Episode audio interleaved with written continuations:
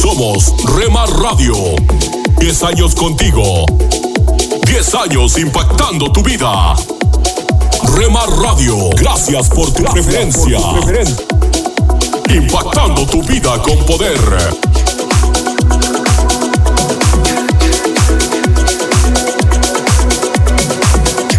Me llevas más alto, más alto quiero llevas más alto. Estás escuchando Rema Radio. Sentir me llevas más alto, más alto. Transmitiendo desde Jalisco, México. Más alto, como te puedo sentir. Impactando tu vida con poder. Estás escuchando lo mejor de la música Esta es tu música, esta es tu radio. en Rema Radios. Comparte nuestras emisoras con tus amigos en tus redes sociales. Al parecer, Rema Mujer, te sientes solo, ya lo sé, yo lo viví. Somos fruto Rema Kids, del Espíritu vivos en mí para ser como Jesús. Rema Grupera,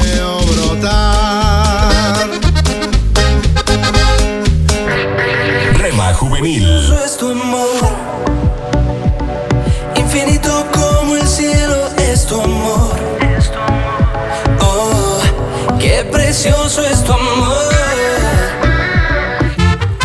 Rema Mariachi,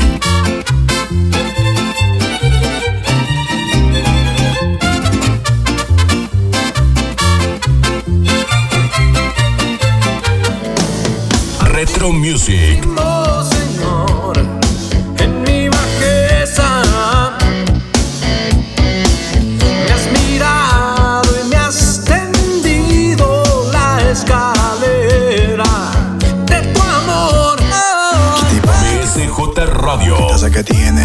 partido, señorita.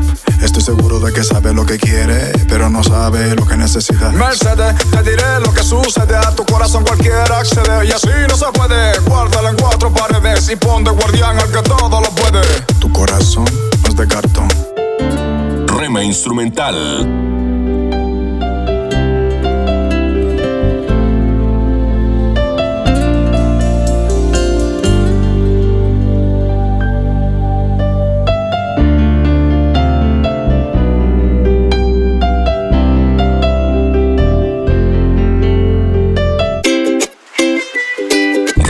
Medios, Rema Digital. En el dolor yo te llamo y encuentro y cubres con tu amor mi corazón.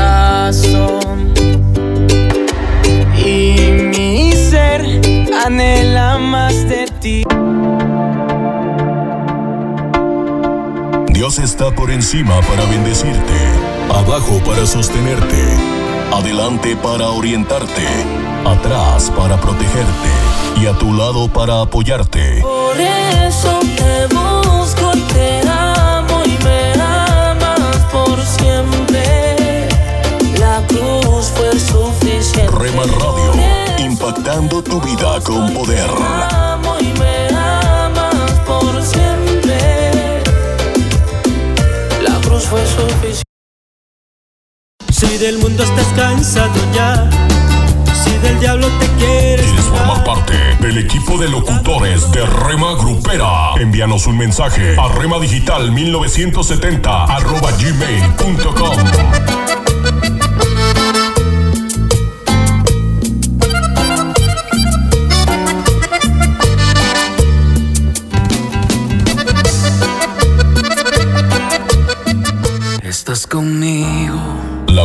música que te relaja. verme nacer. Tu palabra me hizo saber de las cosas tan hermosas que creaste para mí. Yo no La, sé, la música que te activa. yo no sé lo que pasó, pero las penas voy sacando. Yo no sé lo que pasó. Hay algo andaba yo buscando. Yo no sé lo que pasó, pero tu amor me fue a encontrar. Yo no sé lo que pasó. 24 24 horas para ti. Sobre tu verdad, tu verdad que me dio la libertad. Somos Rema Radio, impactando tu vida con poder. Fue tu cruz, la cruz de libertad. Libre soy, libre soy, libre. Oremos no solo porque necesitamos algo, sino porque tenemos mucho que agradecer a Dios. Que mi pasión incita, lo que llena mi interior, Rema Radio, impactando tu vida con poder. lo que a diario echo de menos, lo que causa mis desvelos y me llena el corazón. Un mensaje a la conciencia. Un momento de reflexión en la vida diaria. Escúchelo hoy en la voz de Carlos Rey. Se contó su historia en una comedia del dramaturgo renacentista sevillano Diego Jiménez de Enciso. Era la historia de la vida de un esclavo afroandaluz de ascendencia del Subsahara, que en el palacio donde prestaba sus servicios a la familia del primer duque de Cesa, aprendió a leer de forma clandestina, escondido tras las puertas de una habitación en la que un maestro enseñaba las lecciones al nieto de aquel gran capitán. Sin embargo, es una historia fascinante porque no es un sueño, es la verdad. Encontré los documentos que lo prueban. Le dijo la profesora de antropología histórica Aurelia Martín Casares a la periodista sevillana Ángeles Lucas del diario El País en 2016. En aquel entonces, la respetada catedrática dirigía en la Universidad de Granada un seminario sobre esclavitud, mestizaje y abolicionismo en los mundos hispánicos y había acabado de publicar su obra al respecto titulada Juan Latino, Talento y Destino, acompañada de un cuento para niños sobre el mismo tema para que les sirviera de ejemplo de superación personal. Juan Latino vivió en Andalucía en el siglo XVI y su gran ingenio y espíritu luchador resultaron en que fuera liberado por sus amos, estudiara, se graduara como bachiller en artes y le fuera otorgada una cátedra de gramática en la Universidad de Granada. Y por si eso fuera poco, se casó por amor con una mujer blanca de alta alcurnia. Con eso conformó una de las primeras parejas mixtas legalmente constituidas en España, afirmó la antropóloga histórica. Y fue el primer afroeuropeo que escribió obras de creación literaria en latín erudito, el primer humanista afroespañol y el primer etíope que se dirigió con ironía a los blancos. Incluso Cervantes alabó su manejo del latín. No es de extrañar entonces que lo elogie Cervantes en el prólogo del Quijote y que lo cite también Lope de Vega. Y en su libro, la profesora Martín confirma que existió un retrato de latino encargado por Felipe II para la Galería de Hombres Sabios del Alcázar Real de Madrid. Cada vez estoy más convencida de que cuando uno cree algo, debe seguir adelante, como hizo Juan Latino. Él es una fuente de inspiración. Su figura supone un antídoto contra el racismo que rompe con los estereotipos biologicistas y anima a avanzar en la justicia social, concluyó la investigadora académica. Sea cual fuere nuestra condición social y el color de nuestra piel, si bien para ser verdaderamente libres y superarnos espiritualmente no es necesario que tengamos el talento de Juan Latino, para alcanzar nuestro destino eterno sí es necesario que tengamos un benefactor como lo fue el dueño de Latino, quien lo apoyó para que pudiera entrar en la Universidad de Granada. Pero gracias a Dios, basta con que le pidamos a Él que sea nuestro benefactor divino y que nos adopte como hijos suyos, para que cuando llegue el momento de ingresar, nos dé franca entrada en su universidad celestial. Si aún no se ha suscrito para recibir un mensaje a la conciencia a diario por correo electrónico, le invitamos a que ingrese a conciencia.net y se suscriba hoy mismo. En ese sitio se encuentran todos los mensajes difundidos desde el año 2004. ¿De qué lugares difíciles te ha librado Dios? ¿En esos momentos se te presentó algún girasol que te ayudó a perseverar?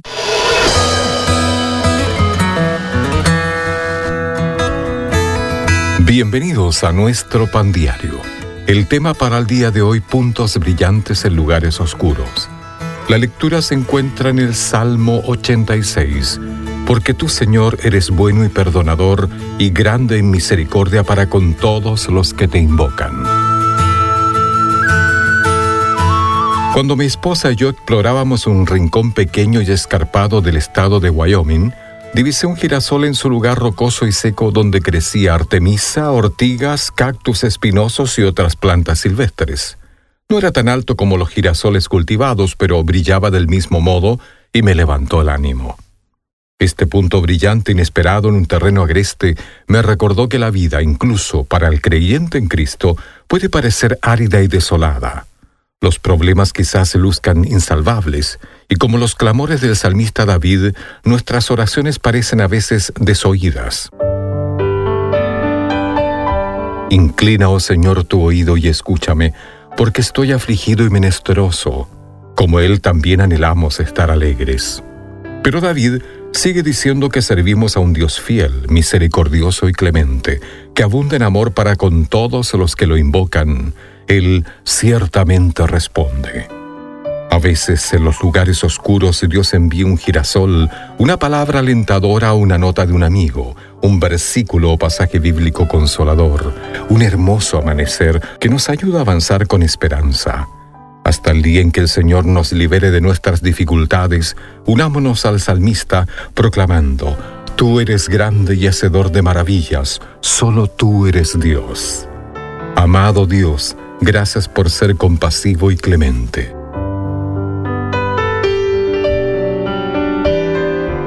Para tener acceso a más información y otros recursos espirituales, visítenos en www.nuestropandiario.org.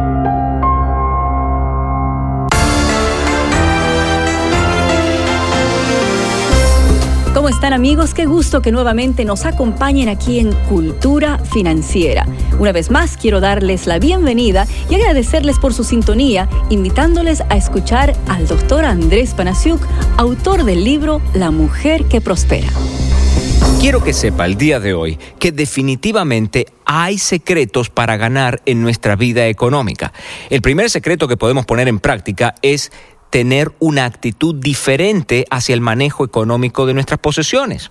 Esa actitud diferente producirá más adelante un carácter maduro. Las actitudes más importantes que nosotros debemos tener, o esas actitudes diferentes que tenemos que tener frente al dinero, es, número uno, vernos como administradores y no como dueños de las posesiones que tenemos. Los dueños están emocionalmente enganchados con la posesión, entonces no pueden tomar decisiones económicas con la cabeza fría y cometen muchos errores porque sus emociones se meten en la toma de decisiones económicas. Si usted se ve como un administrador, usted va a poder tomar las decisiones económicas con la cabeza fría de un administrador, de un gerente, y va a poder tomar decisiones económicas mucho mejores. La segunda es aprender a estar contentos, a ser felices en el lugar económico en el que Dios nos ha colocado. En tercer lugar, encarar nuestra vida financiera con paciencia, mirando hacia toda nuestra vida y no solamente al día de hoy. Los latinoamericanos vivimos demasiado el día de hoy. Tenemos que empezar a mirar un poquito más adelante en cuanto al área económica se trata. Y finalmente, aprender a ser ahorradores, diferenciando entre las necesidades reales y los deseos. Por otro lado, para ganar económicamente en la vida, es importante trabajar en nuestro carácter. Uno tiene que madurar. Desarrollar las bases de un carácter sólido es la única manera en la que vamos a poder tomar exitosamente las decisiones económicas cada día. Tener una actitud diferente se basa en principios claros y nuestro carácter se gobierna por nuestros valores. Estos principios son los faros inamovibles que nos indican dónde termina tierra firme y dónde comienza el océano. El conjunto de nuestros valores es el mapa de nuestra vida. Los valores correctos nos permiten navegar por la vida y tomar las decisiones correctas, aunque nunca antes nos hayamos encontrado en una determinada situación. Por ejemplo, cuando éramos niños, nuestra madre nos forzaba a tomar la sopa, ¿se acuerda? Mm, también teníamos que comer todo tipo de verduras que sabían horribles, como espárragos, yucas, habichuelas, y hasta algunos de nosotros teníamos que deglutir el famoso aceite de hígado de bacalao. Sin embargo, ahora en nuestra vida madura, no dudamos en prepararnos una buena sopa y comernos un buen plato de verdura. ¿Qué ha pasado en nuestras vidas? ¿Es que tenemos miedo de que la mano de nuestra madre nos encuentre como lo hacía en aquellos días de nuestra niñez? Lo que ha ocurrido es que a medida en que hemos madurado, hemos aprendido un principio importante en la vida. Debemos alimentarnos bien, con regularidad, para vivir sanamente. Y hemos comenzado a valorar las comidas con un alto contenido de nutrientes. Lo mismo ocurre con nuestras decisiones económicas. Es imperativo que maduremos, que crezcamos en nuestro carácter para poder tomar decisiones correctas diariamente que nos llevarán al éxito. La madurez implica, por ejemplo, la paciencia, la integridad, la honestidad, la transparencia en las relaciones, un amor comprometido y compasión hacia los demás y una buena dosis de dominio propio. Antes de despedirnos, quiero recomendarles un libro que ofrece excelentes consejos para no caer en la trampa de las deudas y qué pasos prácticos seguir para salir de ellas. Se llama precisamente Cómo salgo de mis deudas, escrito por el doctor Andrés Panasiuk. Pueden pedirlo en su librería favorita. Y para más información sobre este y otros recursos, visítenos en culturafinanciera.org. Llegamos al final del programa, pero espero que nos acompañe nuevamente cuando retornemos en esta misma emisora con más cultura financiera. Le saluda Milenka Peña y a nombre del equipo de producción quiero darle las gracias por su sintonía. Hasta la próxima. Visítenos en culturafinanciera.org. Aliento de Dios para mi familia.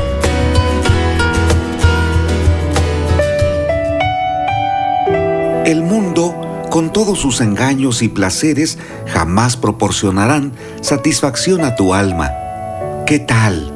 Te comparto el testimonio de la vida de Moisés de acuerdo al relato en la carta a los Hebreos capítulo 11 versículo 24. Por la fe, Moisés, hecho ya grande, rehusó llamarse hijo de la hija de Faraón. Qué extraña decisión la de Moisés. ¿Por qué renunció a los privilegios de ser hijo de la princesa egipcia y ser príncipe del faraón? ¿Acaso no debería considerar la comodidad y el bienestar de vivir en el palacio y ser heredero del imperio más grande de aquel tiempo? ¿Qué había en el corazón de Moisés para rechazar lo más grande que el mundo puede ofrecer? En su mente y en su corazón estaba la enseñanza de su madre Jocabed y su padre, ¿Cuántas veces le habrían recordado que su vida era un milagro de Dios? Por tanto, debía vivir de acuerdo a tales propósitos. Moisés decidió dejar a un lado la gloria humana para seguir la voluntad de Dios. Si no hubiera obedecido al Todopoderoso, su nombre estaría en los principales manuscritos de los faraones de la historia egipcia, pero nunca en la historia de la fe como un libertador y un instrumento de Dios. ¿Crees que el mundo de nuestro tiempo es más espiritual, más humilde y más sensato? De ninguna manera. Vives en una generación distraída en los avances tecnológicos, científicos y académicos.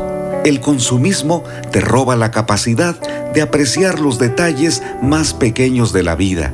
El ruido de la ciudad o de los altos decibeles de la música inhiben tu habilidad de escuchar el canto de las aves y el movimiento de las hojas de los árboles o la caída de la lluvia. El paso estresante de las horas en el reloj te impide descansar y meditar en lo que Dios quiere decirte. Las voces constantes de comprar más, obtener más, recibir más, acumular más, guardar cosas, poco a poco cierran el corazón y le impiden confiar en el Señor. Recuerda, lo mejor del mundo de ninguna manera dará satisfacción a tu alma. Jesucristo dijo, mirad y guardaos de toda avaricia, porque la vida del hombre no consiste en la abundancia de los bienes que posee. Lucas capítulo 12, versículo 15.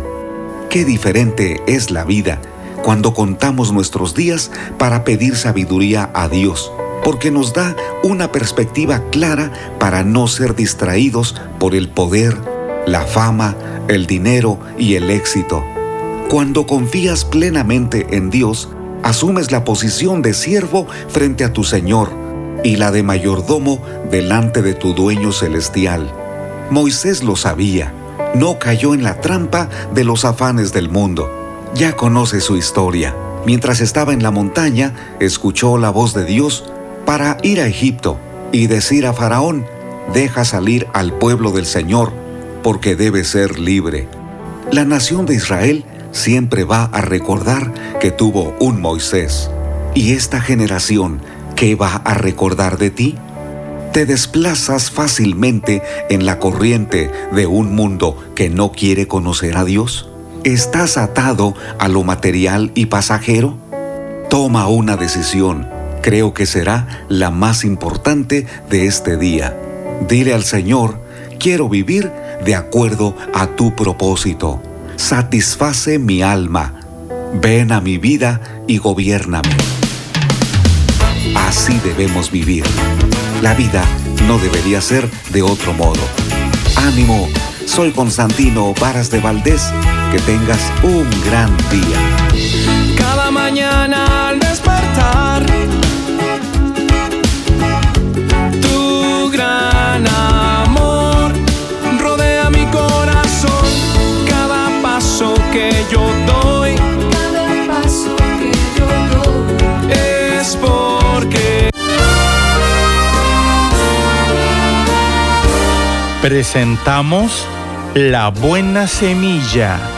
una reflexión para cada día del año. La buena semilla para hoy se encuentra en Primero Crónicas 22:19. Poned pues ahora vuestros corazones y vuestros ánimos en buscar al Señor vuestro Dios. Y en Hebreos 11:6 es necesario que el que se acerca a Dios crea que le hay y que es galardonador de los que le buscan. La reflexión de hoy se titula Tiempo para reflexionar. Se le cayeron sus llaves y cuando se agachó para recogerlas, se dio cuenta de que su mano no le respondía. Muy preocupado fue directamente a consultar al médico súbitamente se halló en una cama de hospital, su cuerpo sometido a los exámenes más exhaustivos, su alma a la deriva, su existencia de hombre activo trastornada. Durante sus largas noches de insomnio, la incertidumbre y el miedo lo asaltaban. ¿Cómo voy a hacer con mi trabajo? ¿Será grave? ¿Voy a sanar? Quizá, como este hombre, Usted está enfermo y preocupado por el futuro. ¿Permitiría Dios esta pausa imprevista a fin de darle tiempo para reflexionar, para hacer un balance? En este periodo difícil, Dios quiere tomar o retomar contacto con usted y espera una señal de su parte. Cuéntele sus preocupaciones y sus angustias. Él desea su bien. Es tiempo de hacerse verdaderas preguntas. ¿Cuál es el objetivo real de su vida? ¿Debe darle una nueva orientación? También es el momento de consultar el libro de los libros, la Biblia, para saber lo que Dios quiere decirle. Él lo ama, dio a su Hijo para salvarlo del juicio eterno que usted merecía. Jesucristo fue condenado en su lugar. Acéptelo como su Salvador y Señor. Y a usted, que lo ha olvidado durante algún tiempo, Él le dice, No haré caer mi ira sobre ti porque misericordioso soy yo. Jeremías 3:12. Dice además la Biblia, yo deshice como una nube tus rebeliones y como niebla tus pecados. Vuélvete a mí porque yo te redimí. Isaías 44:22. Para escuchar este y otros programas, le invitamos que visite nuestra página web en labuenasemilla.com.ar.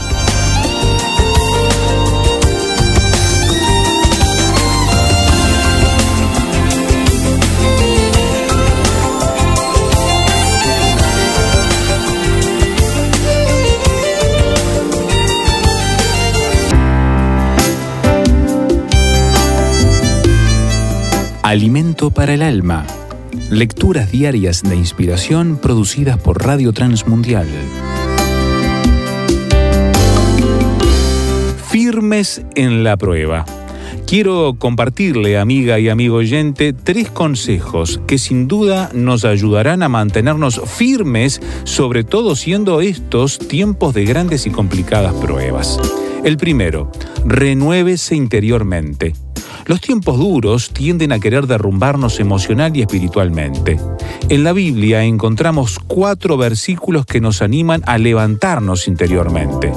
Por ejemplo, 2 de Corintios 4, 8 y 9, que estamos atribulados en todo, mas no angustiados, en apuros, mas no desesperados, perseguidos, mas no desamparados, derribados, pero no destruidos.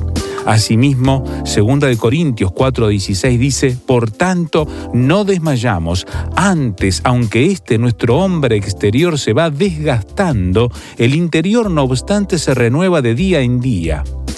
El segundo consejo, debemos aceptar que Dios para todo tiene su tiempo. A todos nos vienen buenos y malos momentos. Esto lo dice Salomón en Eclesiastés 7:14. ¿Qué nos quiso enseñar? Que la vida es con altos y bajos, con pruebas y victorias, con abundancia y escasez, con alegrías y tristezas. El problema es que cuando estamos en épocas de tribulaciones, pareciera que estas son más largas que las épocas felices, ¿verdad? bueno, pero la realidad es que no siempre es así. Resulta que cuando estamos en pruebas tendemos a olvidar los buenos momentos del ayer y nos haría muy bien recordar las bendiciones pasadas. Al hacerlo, nuestro espíritu se reanimaría haciendo que recobremos nuestro ánimo. El tercer consejo. Toda prueba tiene un propósito. En ocasiones me he preguntado por qué Dios en su soberanía no me alivia la vida. La verdad es que las pruebas son usadas por Él para muchas cosas y siempre son para nuestro bien. Las pruebas forjan nuestro carácter para bien. Meditación escrita por Gabriel Ibáñez, Chile.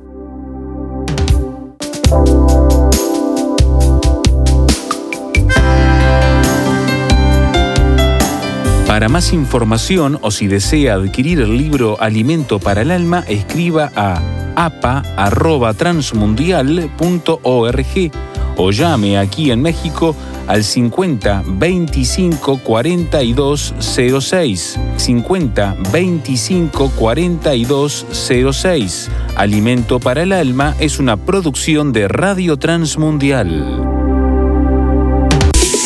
Somos Rema Radio. 10 años contigo.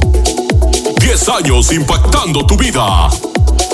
Remar Radio, gracias por tu preferencia. Impactando tu vida con poder.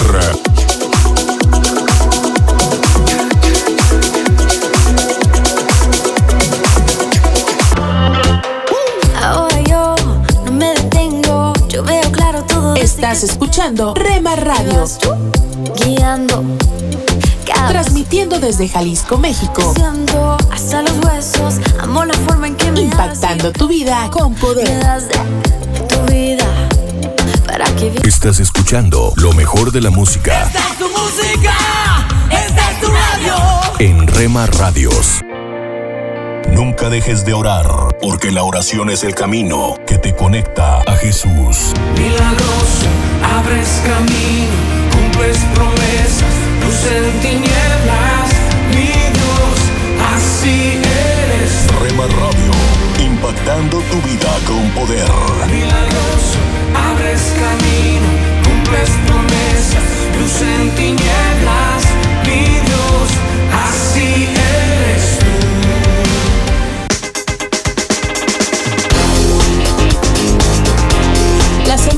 Rema Radio se escuchan a través de internet gracias a Celo Radio.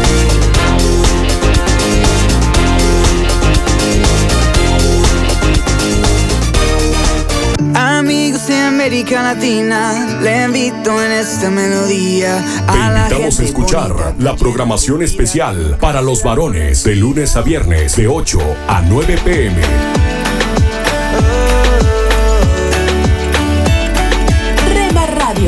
Transmitiendo desde Jalisco, México, impactando tu vida con poder. Gobiernos que olvidan a la gente.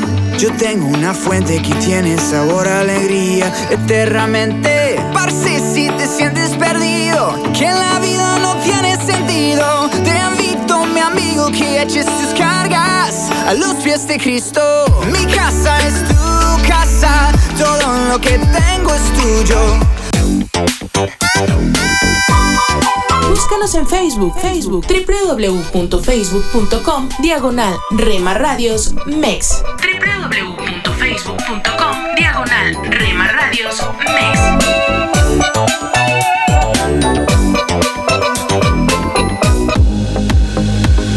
Voy a correr a tus brazos Que somos parte de tu familia. Una más en tu hogar. Los sueños que están en tu corazón. Gracias por dejarnos estar. Nuestro objetivo es ser una radio de bendición. El amor de Buena música, siempre resplandece buen contenido. a todo el que clamando En Rema Radio, impactando tu vida con poder.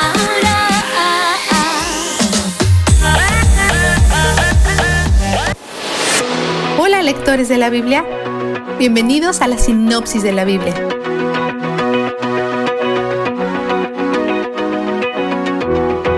La historia de Ruth se desarrolla en el tiempo de los jueces, cuando todo tipo de maldad llena la tierra de Israel.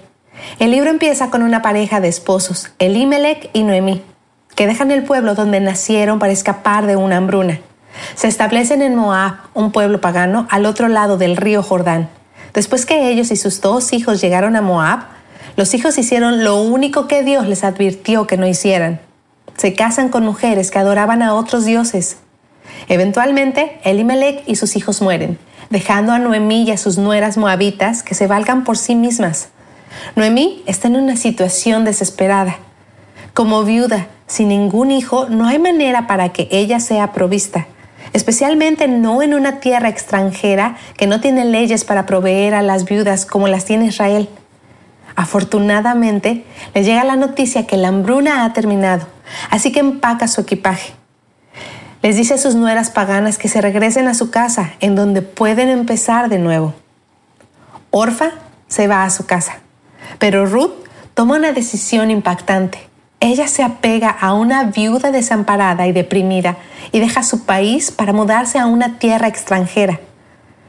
Mientras le hace este compromiso a Noemí, Ruth invoca un juramento a Dios y se refiere a él como Yahweh. Esto nos deja saber que algo ha ocurrido en su corazón. Su lealtad se ha transferido de sus dioses paganos al Dios de Noemí. Ellas regresan a Belén, pero Noemí está amargada. Piensa que Dios la está maltratando. Ella no tiene idea de lo que le espera.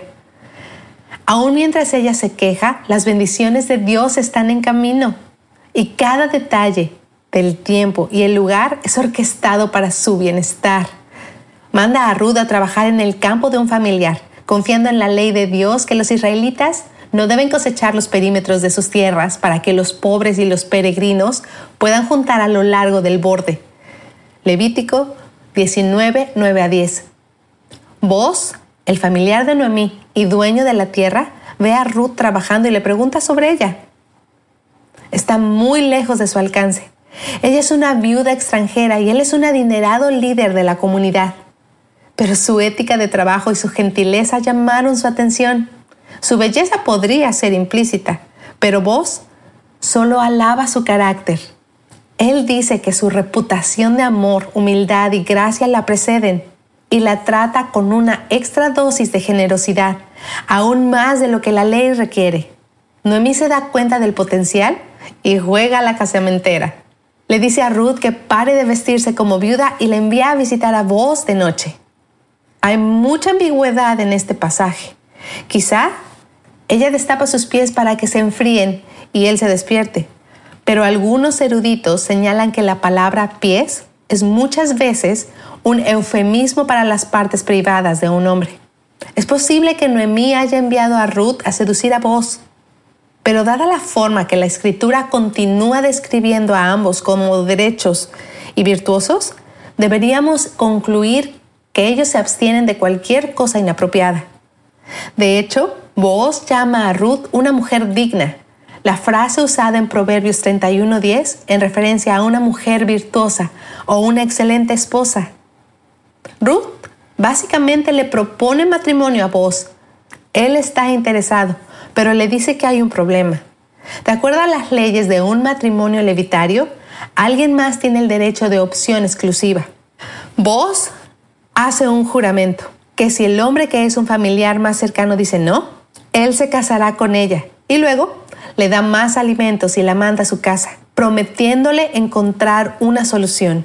Va al lugar de encuentro local y le informa al otro individuo. Ese individuo no está interesado, porque cualquiera que redime a una viuda es responsable de darle un heredero.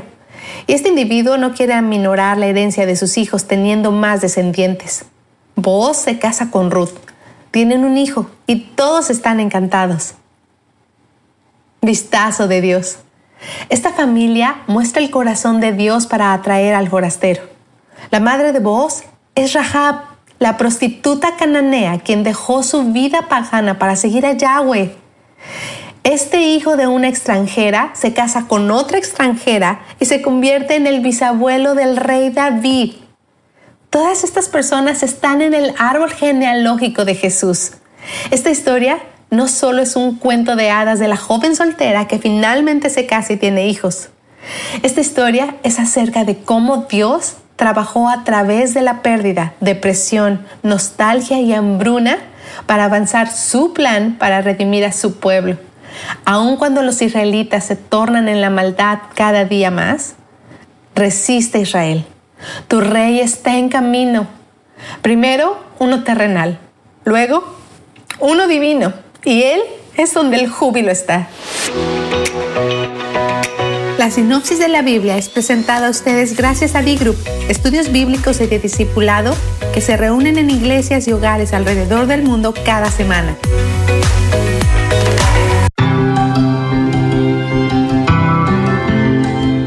Somos mujeres de esperanza.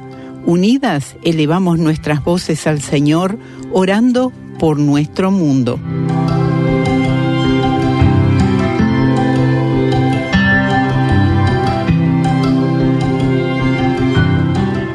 Mujeres de Mongolia dejan sus hogares en busca de trabajos en las grandes ciudades.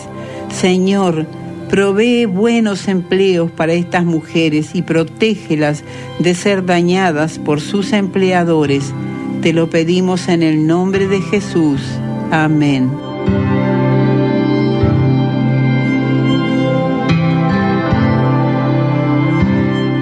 Descarga el boletín de oración con todas las peticiones del mes, artículos adicionales para sembrar esperanza en mujeresdeesperanza.org o solicítalo por WhatsApp al signo de más 598 91 610 610.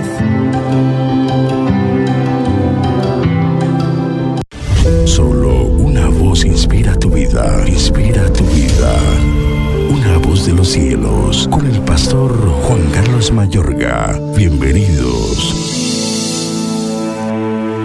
Noemí dijo a sus dos nueras, Andad, volveos cada una a la casa de su madre, Jehová haga con vosotras misericordia, como la habéis hecho con los muertos y conmigo. Os conceda Jehová que halléis descanso, cada una en casa de su marido. Luego las besó y ellas alzaron su voz y lloraron. Y le dijeron, ciertamente nosotras iremos contigo a tu pueblo.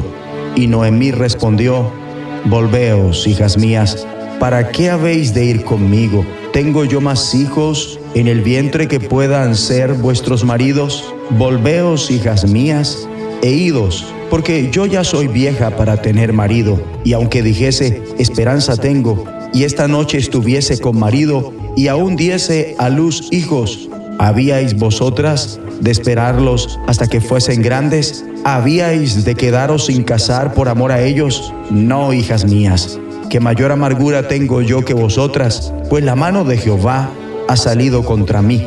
Y ellas alzaron otra vez su voz y lloraron, y Orfa besó a su suegra, mas Ruth se quedó con ella. Noemí dijo, He aquí tu cuñada se ha vuelto a su pueblo y a sus dioses. Vuélvete tú tras ella. Respondió Ruth, no ruegues que te deje y me aparte de ti, porque a donde quiera que tú fueres iré yo, y donde quiera que vivieres, viviré. Tu pueblo será mi pueblo y tu Dios mi Dios. Donde tú murieres, moriré yo, y allí seré sepultada. Así me haga Jehová y aún me añada, que solo la muerte hará separación entre nosotras dos. Y viendo Noemí que estaba tan resuelta a ir con ella, no dijo más. Ruth 1, 8 al 18. El amor verdadero es por lo regular duro, inconveniente y costoso, pero la felicidad auténtica viene únicamente para aquellos que se interesan por los demás a costa de sí mismos. El libro de Ruth es una crónica de dos viudas y un granjero en una aldea remota. Ruth se establece en los días en que gobernaban los jueces. El libro de Ruth es una asombrosa historia de lealtad, fidelidad y bondad y es aún más impresionante porque tuvo lugar en el mismo periodo de la historia en que acontecían al interior de la nación de Israel una serie de maldades y trastornos porque cada uno hacía lo que le parecía mejor según el libro de jueces. O sea que el libro de los jueces abarca el panorama completo de la nación de Israel durante este periodo. El libro de Ruth se enfoca en una familia específica. Por eso la historia de Ruth es un alivio en medio del terrible comportamiento de la gente que la circunda. La biografía de Ruth es una historia de una vida pacífica muy ideal, donde todo el mundo es honesto, amable y confiable. Además que el vínculo entre Noemí y Ruth es un vínculo extraordinario de amor y lealtad, poniendo estándares muy elevados para el vínculo entre madre y nuera. Además, la vida de Ruth hace memoria que el Dios de la creación y de la historia es también el Dios de todos los pequeños detalles de tu vida. Él no es únicamente omnipotente y poderoso, sino que también es tu Padre que está estrechamente relacionado contigo. Tu vida y todos los detalles de ella son valiosos para Dios. Tu vida cuenta. Es que el libro de Ruth nos hace memoria del cuidado, la provisión y la fidelidad de Dios en las pequeñas partes de nuestra vida. Como vemos, Noemí estaba más interesada por Ruth que por ella misma. Noemí deseaba que Ruth volviera a su casa para que tuviera una nueva oportunidad de casarse. Noemí estaba lista para perder a Ruth por amor a su felicidad, pero el amor de Ruth por Noemí también fue desinteresado y se entregó a sí misma. Ruth estaba lista para no casarse de nuevo. Ella manifiesta una asombrosa lealtad a su suegra. Le asegura, no insistas en que te abandone o en que me separe de ti, porque iré a donde tú vayas y viviré donde tú vivas. Tu pueblo será mi pueblo y tu Dios será mi Dios. Moriré donde tú mueras y allí seré sepultada. Que me castigue el Señor con toda severidad si me separa de ti algo que no sea la muerte. Y esto llevó a que Ruth se hiciera una reputación donde ella no era solo leal y fiel, sino que era extremadamente trabajadora. Hubo por lo menos alguien que testificó de todo lo que había hecho por su suegra después de la muerte de su marido y que había dejado a su padre, a su madre y a la tierra donde había nacido y había venido a un pueblo que no conocía de antemano. Además, Ruth evidentemente había testificado acerca de su propia fe en Dios, pues vos sabía que ella estaba comprometida con Dios, bajo cuyas alas viniste a refugiarte. Ora conmigo. Dios y Padre, gracias por este modelo de lealtad, bondad y fidelidad. Ayúdame a ser así. Ayúdanos como iglesia, como congregación y comunidad a ser un pueblo conocido por nuestra lealtad, bondad y fidelidad en el nombre de Jesucristo. Una voz de los cielos, escúchanos, será de bendición para tu vida. De bendición para tu vida. Hola, soy Dorothy. ¿Cómo te encuentras hoy? Espero que al comenzar el día de hoy hayas acudido al Señor y le hayas dicho de todo corazón, oh Dios, que este sea tu día. Llena mi corazón con tu ser en cada situación. Quiero abrirme a ti. ¿Por qué no intentas hacer esto mientras te enfrentas día a día a lo que puede parecer una situación bastante difícil y monótona? Antes que nada, quiero que vayas y traigas una Biblia. No es posible existir y encontrar alegría en el corazón y en el Señor sin la palabra de Dios. Acostúmbrate a tener el hábito de ir a la palabra del Señor. Hace muchos años en Gran Bretaña tuve el privilegio de ayudar en el nacimiento de varios bebés. ¿Qué tipo de enfermera hubiese sido si después de recibir un maravilloso pequeño o pequeña, asegurarme que tanto él o ella, así como su madre, se encontraban bien? ¿Simplemente los hubiese dejado solos sin más asistencia? Descubrí que la mayoría de los bebés requieren ser alimentados cada tres o cuatro horas. Además, no pasaba mucho tiempo antes de que nuevamente estuvieran avisando que necesitaban más comida. Aún así, por alguna razón nosotros pensamos que podemos sobrevivir espiritualmente por el simple hecho de mantener la respiración, sentarnos en la banca de la iglesia una vez a la semana y escuchar un sermón bastante corto. Creemos que este es todo el alimento espiritual que necesitamos. Es muy probable que tengas un caso severo de malnutrición. ¿Lo sabías? Es de suma importancia que comprendas cuánto necesitas la palabra viviente y como se lo digo frecuentemente a las personas, una vez al día quizás no es suficiente. Hace un tiempo conversé con una señora que me dijo que al no tener la Biblia a su lado en días de presión, ni tener la oportunidad de encontrar algún rincón en el cual sentarse a leer un par de versículos para ser limpiada y fortalecida, ella se siente como desnuda. ¿Qué hay de ti? ¿Estás acudiendo a la palabra de Dios todos los días? ¿Por qué no comienzas a escribir algunas de las cosas que el Señor te está diciendo? Como hijo de Dios, tienes derecho a oír a Dios llamando a tu corazón. Más aún, Él anhela escucharte hablándole. Así que me gustaría que tomes el hábito de hacer esto. ¿Podrías hacerlo? Pienso que vas a quedar sorprendido de cómo Dios tiene una manera asombrosa para hablarte acerca de las necesidades de tu corazón en el día de hoy. Me gustaría que vayas a Proverbios 14, versículo 10, que dice, El corazón conoce la amargura de su alma. Muchos de nosotros tenemos un profundo problema y se llama amargura. Estamos guardando rencor, miedo y sentimientos que pueden rastrearse hasta un pasado muy lejano. Incluso con nuestras propias familias y amigos podemos sentir amargura y guardarla a través de los años. El versículo continúa diciendo, y extraño no se entremeterá en su alegría. En otras palabras, estamos guardando cosas que están repercutiendo en nuestro organismo. Es muy parecido al caso de una señora que conocí en otra parte del mundo. Ella me dijo, estoy atravesando por las últimas etapas del cáncer. Conozco la causa de mi cáncer. Es la causa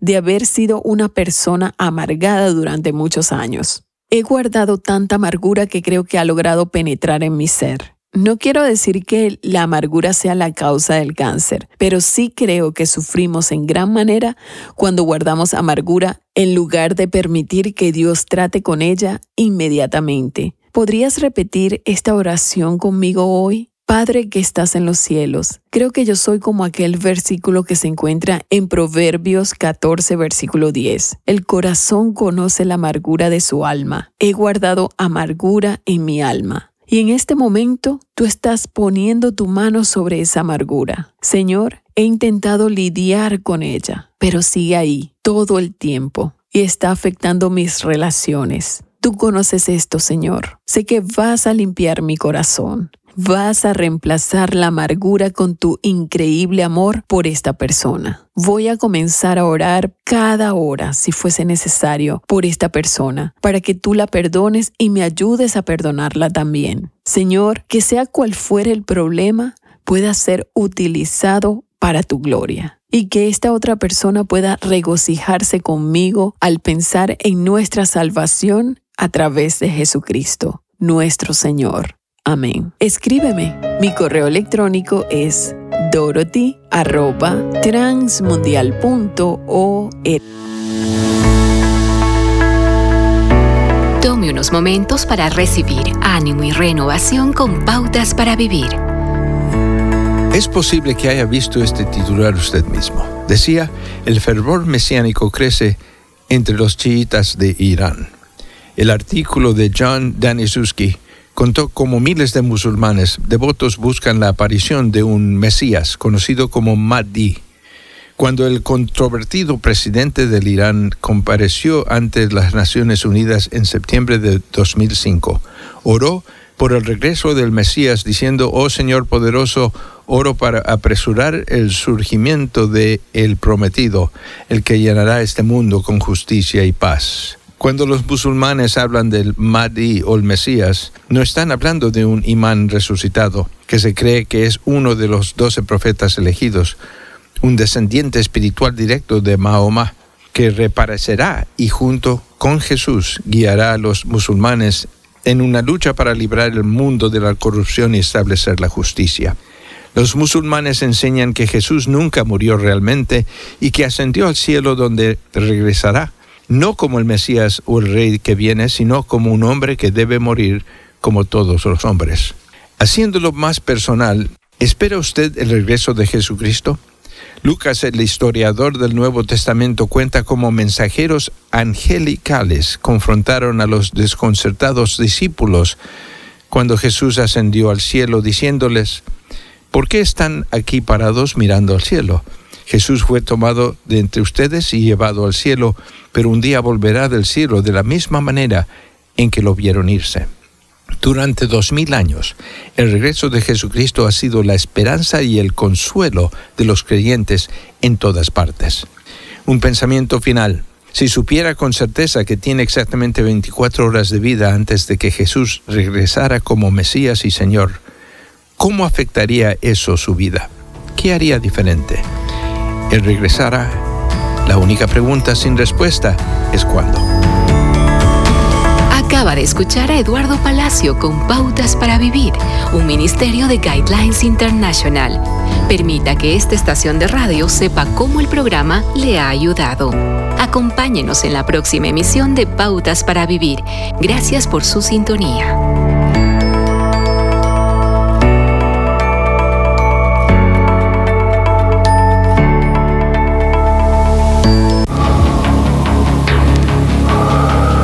En las nubes de la incertidumbre, el dolor y el desaliento, surge un rayo de esperanza en la voz internacional de la radio de Guillermo Villanueva.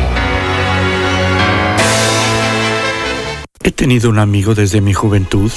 Él decidió iniciar en el nombre del Señor una empresa en la cual el Señor Jesucristo iba a ser el gerente general y también el director.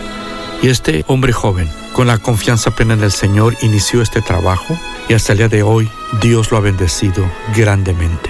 Inició el trabajo sin deudas, mantuvo el trabajo sin deudas y tiene su trabajo sin deudas. Es una persona que ayuda mucho a la obra del Señor. Con esto en mente quiero compartir contigo el tema sobre cómo podemos triunfar en nuestro trabajo. Dice la palabra en Proverbios 10:22, la bendición de Jehová es la que enriquece en el Salmo 84, 11 leemos, No quitará el bien a los que andan en integridad. Y en el Salmo 1.3 dice, y todo lo que hace prosperará. Aquí la Biblia nos da promesas a las personas que caminan íntegramente, que aún en su vida material, en su vida secular, Dios los va a bendecir. Entonces, para poder triunfar en nuestro trabajo o en nuestro negocio, debemos de estar seguros de que Dios nos quiere en ese lugar. Y lo vamos a saber porque Él nos va a dar la paz, el gozo y la seguridad de que debemos de estar allí. Si no hay estos tres elementos que son el fruto del Espíritu, entonces debemos preguntarle al Señor en dónde Él nos quiere. Y encontrando este lugar que es el lugar seguro de la voluntad de Dios, ahí vamos a tener esta experiencia de la paz y el gozo del Señor. También es necesario poner primero al Señor. Dice el Señor Jesucristo, dad a César lo que es de César y a Dios lo que es de Dios. Entonces debemos darle a Dios lo que le pertenece a Él. El Señor nunca va a interferir en nuestro trabajo para que lo hagamos mal o para que no cumplamos. Al contrario, si lo ponemos a Él primero en todo, Él va a hacer que nuestro trabajo salga perfectamente bien, que podamos ser cumplidos y que podamos ser responsables.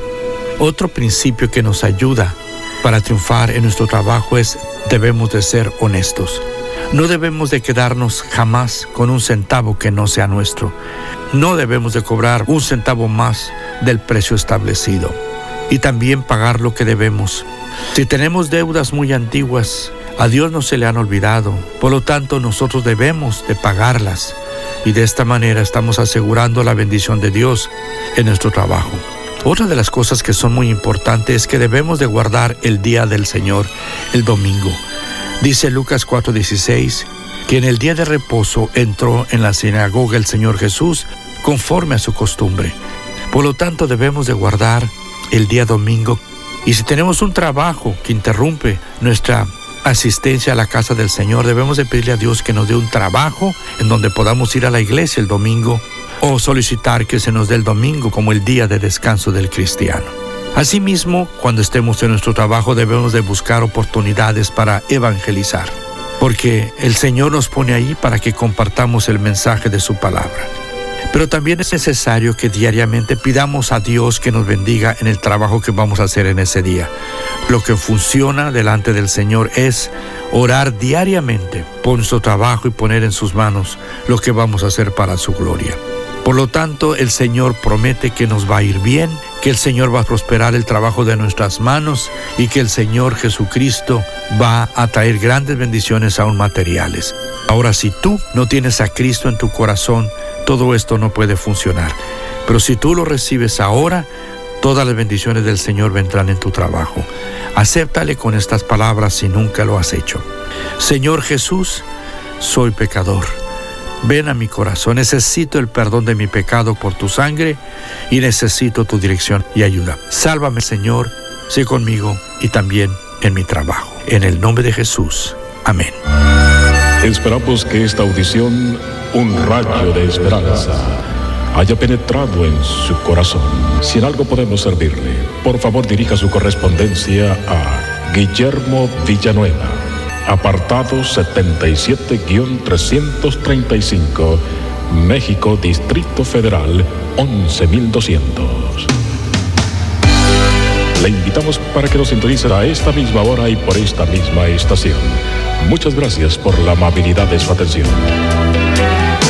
Hola, te saluda Johnny Erickson Tara Discutir suele ser una gran pérdida de tiempo y energía, pero hay algo que decir a favor de discutir contigo mismo. De hecho, es algo bíblico, porque a veces tu alma necesita una buena conversación.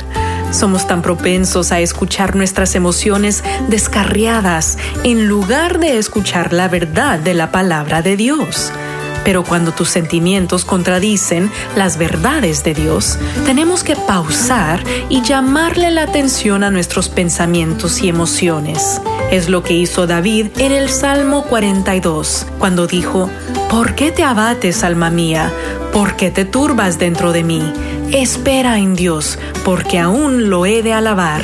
Así que hoy sigue el ejemplo de David. Háblale a tu alma y alinea tus pensamientos con la palabra de Dios. Me encontró y me dio perdón Estás escuchando Rema Radio. Jesucristo la razón. Transmitiendo desde Jalisco, México. Ahora sí que hago Impactando tu vida con poder. en tu corazón. Quiero siempre. Estás escuchando lo mejor de la música Esta es tu música, esta es tu radio. en Rema Radios. Todas las mañanas. Escucha las emisoras de Rema Radios a través de Tuning y Seno Radio Quiero adorar. Quiero que y en nuestra página web remarradios.website.com diagonal radios. Llegue al corazón. Al caer la tarde junto con el sol. En tu casa, en tu carro, en la oficina, con tus amigos, donde estés. Estamos en la red. Rema Radios.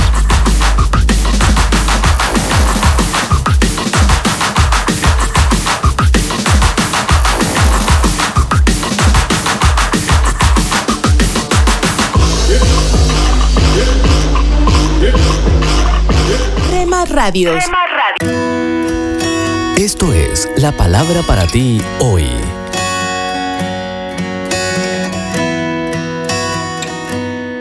Y la palabra para ti hoy es Los siete hijos de Ezeba, primera de una serie de tres escrita por Bob Gass. En Hechos 19, 17 leemos, y el nombre del Señor Jesús era glorificado. La Biblia dice que Dios hacía milagros extraordinarios por medio de Pablo a tal grado que a los enfermos les llevaban pañuelos y delantales que habían tocado el cuerpo de Pablo y quedaban sanos de sus enfermedades y los espíritus malignos salían de ellos. Algunos judíos que andaban expulsando espíritus malignos intentaron invocar sobre los endemoniados el nombre del Señor Jesús. Decían, en el nombre de Jesús a quien Pablo predica, les ordeno que salgan. Esto lo hacían siete hijos de un tal Ezeba, que era uno de los jefes de los sacerdotes judíos. Un día, el espíritu maligno le replicó, Conozco a Jesús y sé quién es Pablo, pero ustedes quiénes son. Y abalanzándose sobre ellos, el hombre que tenía el espíritu maligno los dominó a todos. Los maltrató con tanta violencia que huyeron de la casa desnudos y heridos. Cuando se enteraron, el temor se apoderó de todos ellos y el nombre del Señor Jesús era glorificado. Esta historia debe servir como advertencia para los que piensan, si ellos pueden hacer algo, yo también puedo. Porque no es así. A menos que Dios te llame y te equipe para hacerlo, lo más probable es que caerás de bruces. Dios no te empodera para que hagas lo que a ti te parece, te empodera para hacer lo que Él quiere. Lo cierto es que solo puedes usar eficazmente el nombre de Jesús cuando le reconoces como tu Señor y Salvador, cuando tienes una relación íntima con Él y cuando vives según su palabra y practicas todos los días sus principios. Porque cuando haces esto, cada vez que usas el nombre de Jesús, la autoridad de su nombre te protege y te indemniza.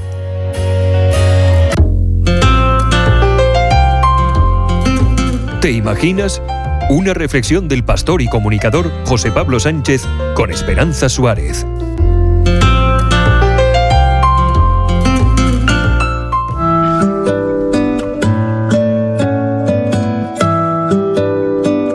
Grace Senior es una joven creativa recién graduada por la Universidad de Columbia en Chicago como diseñadora gráfica con honores summa cum laude, la más alta distinción que se puede recibir. Entre sus aficiones está caminar por los pasillos de su centro comercial favorito con sus sobrinos y ayudar a dar vida a las ideas de las personas a través del diseño, la fotografía y el dibujo al carboncillo. No sé ni por dónde empezar a contar mi historia, dice Grace, la historia de mi abuso sexual. Veo a mujeres denunciar su injusticia con mucha fuerza, pero sé que antes de ese momento persisten la duda, el aislamiento y el dolor. Lees el relato de una mujer en la universidad que fue agredida sexualmente y no entiendes por qué te afecta tanto y sientes como si te atropellara un camión, cuenta Grace. Y es que este asunto no siempre es escandaloso o evidente, al menos no lo fue para mí. Grace comenzó muy jovencita una relación de amistad con el líder del coro de su iglesia hasta que se hicieron inseparables. Él parecía alguien muy confiable y seguro y me enamoré de él, recuerda Grace. Es difícil precisar cuándo empezaron a cambiar las cosas, pero ahora me doy cuenta de que su interés por mí no era genuino. El joven resultó tener adicción a la pornografía, un comportamiento que trasladó a su relación con Grace. Utilizó su adicción para llevarme a situaciones sexuales no deseadas. Me manipuló, me hizo sentir estúpida. Solo le importaba mi cuerpo. Me sentía muy avergonzada. Esto cuenta Grace, que no sabía cómo hablar de lo que le estaba pasando y se convencía de que no era para tanto, que en realidad no era violación.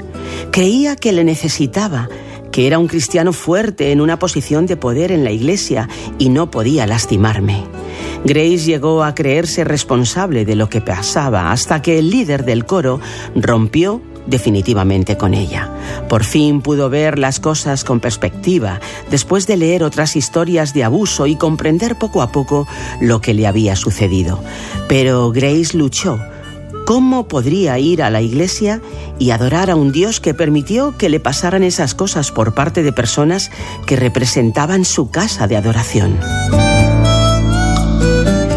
No fue Dios quien me asaltó y me tocó, concluye Grace. La responsabilidad es de quien cometió el acto y solo las súplicas de ayuda que le lancé a Dios en mis momentos más oscuros de dolor y aislamiento me mantuvieron en esta tierra. Grace lo cuenta para que se sepa que los abusos no deben ser tolerados ni acallados en ningún lugar y que los líderes, que deberían proteger y cuidar, no pueden salirse con la suya. A pesar del duro proceso de sanidad, hablo porque Dios me valora aún con lo que he pasado. No me llama furcia, no me dice que fue culpa mía ni piensa que soy una mala cristiana. Me muestra que soy una mujer poderosa, creada con un propósito para mostrar amor y compasión a los demás, porque eso es lo que Dios me da. Esto cuenta la joven que decidió levantar su voz.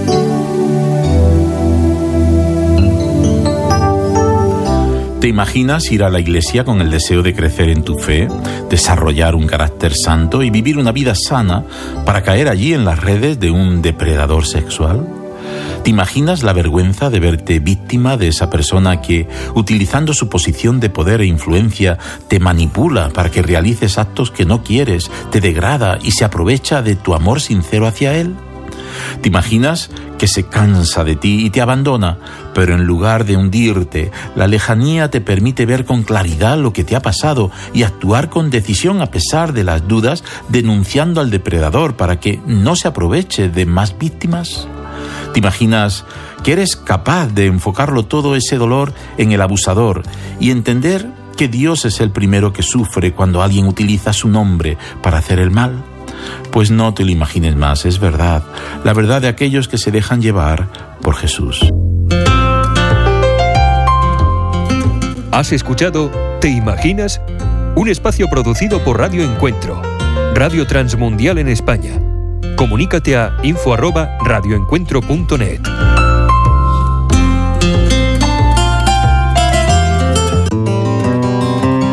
No estoy seguro quién fue Simón pero sé que muchos niños, incluyéndome a mí, han tenido que jugar su pequeño juego.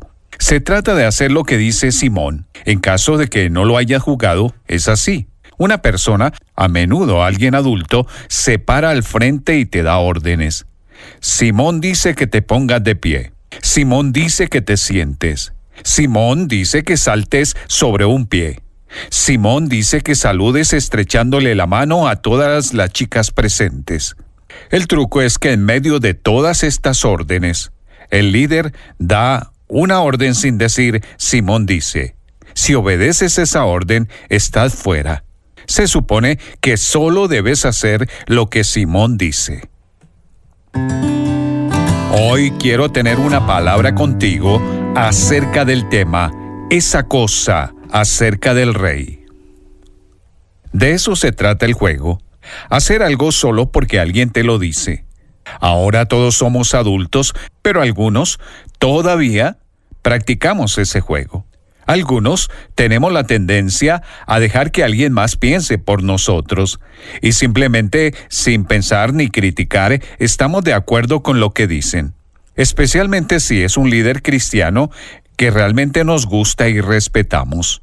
Todo lo que él o ella diga debe ser correcto. Bueno, no siempre. Tendemos a practicar lo que yo llamo esa cosa del rey. Se remonta al menos hasta el pueblo antiguo de Dios en nuestra palabra para hoy de la palabra de Dios. En el primer libro de Samuel capítulo 8, comenzando en el versículo 6 en el Antiguo Testamento, los judíos dijeron, Danos un rey que nos juzgue. Hasta ese momento, habían sido gobernados directamente por Dios a través de su juez designado, en este caso Samuel. A Samuel no le gustó la idea del rey, pero el Señor le dijo, en realidad no te han rechazado a ti, sino a mí, pues no quieren que yo reine sobre ellos. Pero adviérteles claramente de cómo el rey va a gobernarlos. Entonces Samuel les contó que un rey tomaría parte de su dinero para construir su reino, tomaría a sus hijos para trabajar y pelear sus batallas, pero la Biblia dice, el pueblo, sin embargo, no le hizo caso a Samuel, sino que protestó.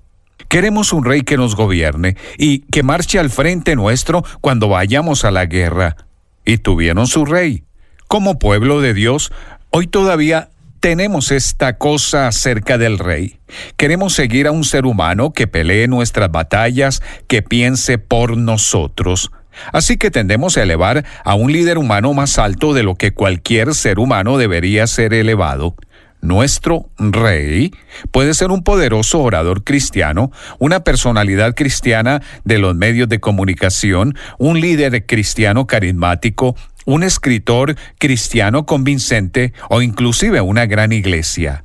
La Biblia enseña claramente que debemos honrar y respetar a aquellos que nos enseñan la verdad de Dios que están en posiciones de liderazgo espiritual. Pero nadie tiene razón en todo. Nadie tiene razón todo el tiempo.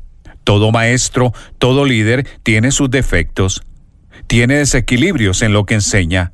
Es por esa razón que en el libro de los Hechos, los bereanos fueron descritos como de sentimientos más nobles, de modo que recibieron el mensaje. Esto lo escribió el apóstol Pablo. Con toda avidez y todos los días examinaban las escrituras para ver si era verdad lo que se les anunciaba. Dios nos ha dado maestros para que nos enseñen su verdad, pero eso no significa que dejemos de lado nuestra Biblia y dejemos de pensar por nosotros mismos. Así se inician los cultos y los desvíos teológicos. Fíjate, tu principal fuente de verdad siempre debe ser la palabra de Dios, la cual tú personalmente, junto con Dios, examinas todos los días para ver que sea verdad, confiando en el Espíritu Santo de Dios que te guíe a la verdad. Jesús prometió que Él haría eso. El enfoque de Simón dice, de hacerlo o creerlo solo porque alguien frente a ti lo dice, eso es para niños. La madurez espiritual reconoce que solo un rey es digno de nuestra total reverencia y confianza, y ese es el Rey de Reyes. Una palabra contigo de Ran Hachka. Pan dulce para la vida. Reflexiones con Carmen Reynoso. ¿Es posible obtener el perdón de mis pecados? Sí, Dios nos perdona de todo pecado. Pero usted y yo tenemos que entender cómo nos perdona. Si usted no lo entiende, seguirá llevando a cuestas el peso del pecado y día tras día tratará de hacer méritos para sentirse mejor. Y nada de esto funcionará seguirá sintiéndose pecador. Recuerde, Dios le perdona, no porque usted merece o porque usted ha hecho suficientes méritos. Él le perdona porque Cristo derramó su sangre para limpiarle de toda maldad. ¿Cómo? Pídale perdón a Dios, confiese su pecado y Él le limpia con su sangre preciosa y su corazón será blanco como la nieve.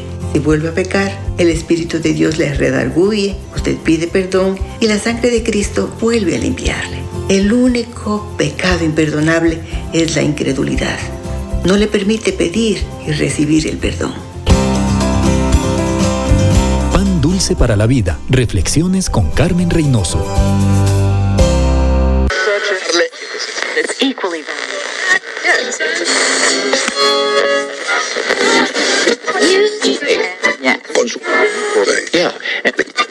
Inspiración, hay que hacerle caso a la razón.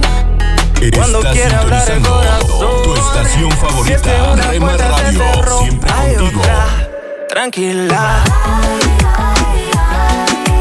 Bota ya lo viejo pa' que venga lo bueno. 24 horas con el poder que cambia tu Deja vida. de pensarlo y échate pa'l ruedo. Yo quiero verte disfrutar. Tranquilo que lo malo va a pasar. Y si algo te detiene, dile no, dile que no. Somos Rema Radio. 10 años contigo. 10 años impactando tu vida. Rema Radio. Gracias por tu preferencia. Impactando tu vida con poder.